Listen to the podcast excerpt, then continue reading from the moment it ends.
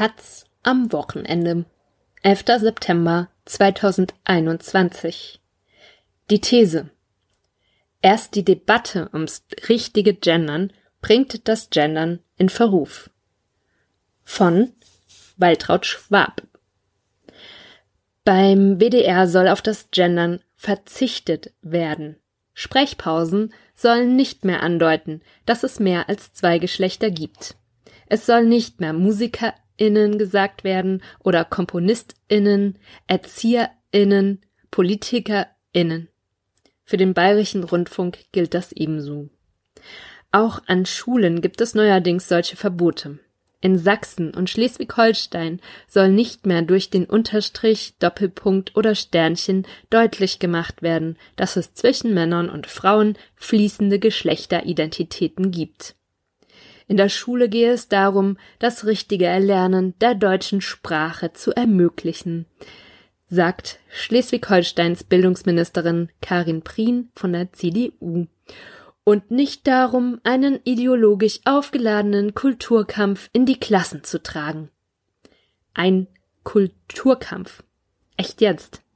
Prien gehört übrigens zum Kompetenzteam von Armin Laschet. Die Verbote sind Reaktionen auf die Debatte ums Gendern, die sich verlaufen hat und bisweilen darin gipfelt, dass gestritten wurde, wie Gendern am inkludierendsten geht. Mit Doppelpunkt, Unterstrich, dem Sternchen. Zwischenzeitlich wurde zudem das Suffix x als geschlechtsloses Anhängsel propagiert. Professix, Tensix, Krankenpflegix. Das Y wird in Österreich gehandelt. Lesis sind da Leser und Leserinnen. Das bisherige großgeschriebene Binnen-I, wie etwa in HeiratsschwindlerInnen, geht, so die dogmatische Sicht, nicht mehr. Da es für Zweigeschlechtlichkeit stehe, die ist überholt. Die Debatten ums richtige Gendern haben aus dem Blick verloren, dass nicht die richtige Form wichtig ist, sondern dass es die Inhalte sind, Geschlechtergerechtigkeit und Identitätspolitik.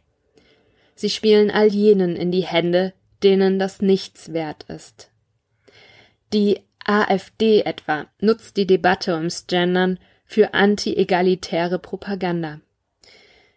In ihrem Wahlprogramm spricht sie von Genderideologie und behauptet, die Genderideologie will die klassische Familie als Lebensmodell und Rollenbild abschaffen. Das ist auf bösartige Weise falsch. Niemand, der sich mit Gendergerechtigkeit befasst, will die klassische Familie über den Haufen werfen. Die behauptete Kausalität ist populistisch. Sie macht Meinungen zu Tatsachen. Hannah Arendt hat vor diesem demagogischen Trick sehr gewarnt. Kein Zweifel, Sprache, dieses dynamische Ding, mit dem Zusammenhänge erklärt und Gefühle benannt werden, bildet Gesellschaft ab. Wer spricht und worüber gesprochen, aber auch geschwiegen wird, setzt Zeichen. Wer spricht, spricht nicht nur über sich, sondern über ein dem Denken zugrunde liegendes Wertesystem. Wer spricht, entscheidet, wer gemeint ist und wer nicht. Ein Beispiel aus dem Alltag? Das macht man so. Noch eins.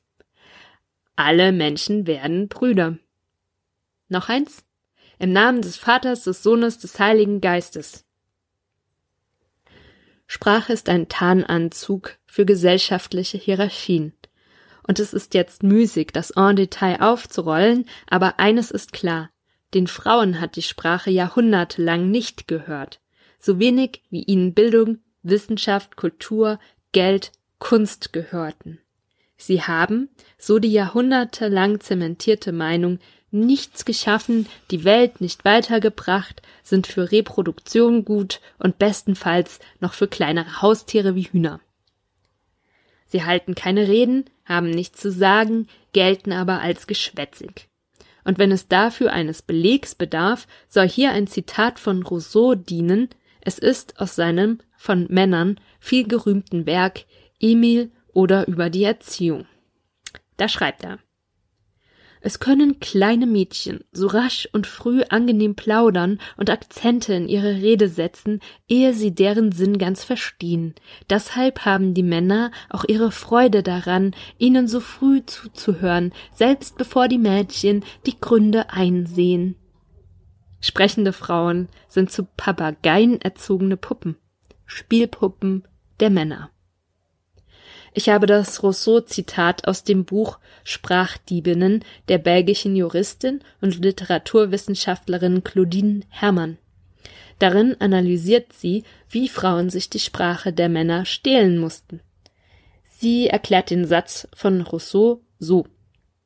Man habe die Frau auf die Rolle einer Schauspielerin reduziert, die Sätze wiederholt, von denen sie keinen selbst ausgedacht hat, Sie triumphiert im Augenblick ihrer größten Entfremdung. Frauen hatten nichts zu sagen, wohl aber wurde über Jahrhunderte alles über sie gesagt. Weil Form den Inhalt spiegelt, galt noch bis zum Anfang der neuen Frauenbewegung der 70er Jahre und in der DDR darüber hinaus als ausgemacht, dass wer die männliche Form eines Substantivs benutzt, Frauen mitmeint. Schon das Wort mitmeinen ist eine Zumutung. Wurde etwa von Lehrern geredet, sollten sich die Lehrerinnen mitgemeint denken. Umgekehrt wäre es ein Affront gewesen. Mit Beginn der Frauenbewegung wurde die patriarchale Wertesetzung in der Gesellschaft, aber auch der Sprache radikal hinterfragt. Hartnäckig wurde in Texten die weibliche Form mitbenannt. Das wirkte anfangs bemüht, aber nach Jahrzehnten harten Durchhaltens irritiert es inzwischen sehr, wenn eine Frau etwa sagt, ich bin Zuschauer. Um nicht stetig sowohl die männliche als auch die weibliche Form zu benutzen, wurde das großgeschriebene Binnen-I als Abkürzung eingeführt. Anfangs gab es Tamtam -Tam auch in der Taz, aber dann lief es meist geräuschlos. Gegendert wurde, wie es passte mit neutralen Bezeichnungen, die Singenden, mit Aufzählungen, Sängerinnen und Sänger, abgekürzt SängerInnen. Und am besten alles durcheinander, damit die Texte durchs Gendern nicht stolpernd daherkommen. Ich bin ein Fan davon. Gut ist, dass eine offene Gesellschaft sich weiterentwickeln kann und immer auch weitere, bisher nicht thematisierte Unterdrückungsstrukturen enttabuisiert wie die lange ignorierte Zweigeschlechtlichkeit, wie Trans- und Intersexualität, wie das dritte Geschlecht. Weil die Sprache das nicht abbildet, wurde nach einer neuen Abkürzung gesucht. Das Binnen-I galt dafür als untauglich, verbraucht für Männer und Frauen. In dem Moment aber, in dem vornehmlich nur noch darüber gestritten wurde, welche Abkürzung die richtige ist, geriet die Debatte in eine Sackgasse, weil Dogmatismus dreute weil der Diskurs sich in der Frage verzettelte, ob Sternchen oder Unterstrich oder Doppelpunkt oder X oder Y die beste Form fürs Diverse ist.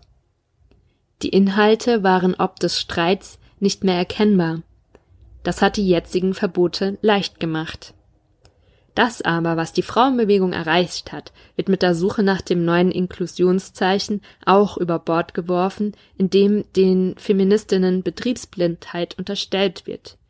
Ihr Binnen-I zementierte die Unterdrückung aller, die sich nicht mit der Zweigeschlechtlichkeit identifizieren. Wer es jetzt benutzt, zeigt, dass ihr oder ihm die Unterdrückung dritter Geschlechter egal ist. Welcher Feminist, welche Feministin will das schon? Aber Entwicklung ist nicht möglich, wenn Diskurse, die vorher wichtig waren, nämlich die Ungleichbehandlung von Frauen, unter den Tisch zu fallen drohen. Zumal ein genauer Blick in die Literatur offenlegen könnte, dass manche Feministinnen vor 50 Jahren radikaler mit Sprache umgegangen sind, als es der Gender-Sternchen-Streit heute abbildet. Die französische Autorin und Feministin Monique Wittig etwa schockierte, als sie damals sagte, Lesben sind keine Frauen. Was sie meinte? Da das lesbische Begehren dem der heterosexuellen Männer entspricht, weichen Lesben von tradierten Frauenkonzept ab. Auf einer Linie zwischen Männern und Frauen sind sie ein Stück näher an die Männer gerückt. Wenn eine lesbische Frau ich sagt, müsste konsequenterweise dieses in den Zwischenraum gerückte Ich auch abgebildet werden, etwa indem man i-ch schriebe, um so den Bruch deutlich zu machen. Und wer du zu ihr sagt, müsste eigentlich d-u sagen. Das sind nur kleine Beispiele aus Wittigs Büchern. Mit ihrem Vorgehen gelingt es ihr, den Blick auf das zu lenken, was in der Debatte um inkludierende Sprache meist fehlt, dass konsequenterweise die ganze Sprache unter die Lupe genommen werden müsste. Das aber wird Sprache nicht mitmachen. Sie ist wie Wasser, sie nimmt den leichtesten Weg. Unfair allerdings, dass Monique Wittig so unbekannt ist. Eine Kollegin sagte, ich will genderfluid gendern. Richtig so. Sie will die Sprache als Spiegel der Machtverhältnisse entlarven. Was sie nicht will, dass Gendern zur Grundlage für einen neuen Dogmatismus und damit neue Hierarchien wird. Wenn so ein genderfluides Laissez-faire in die Debatte ums Gendern zurückkäme, wenn alle genderten, aber so, wie sie es wollen, nicht so, wie sie denken, es tun zu müssen, könnten Genderverbote als das entlarvt werden, was sie sind. Obsolet und unwichtig.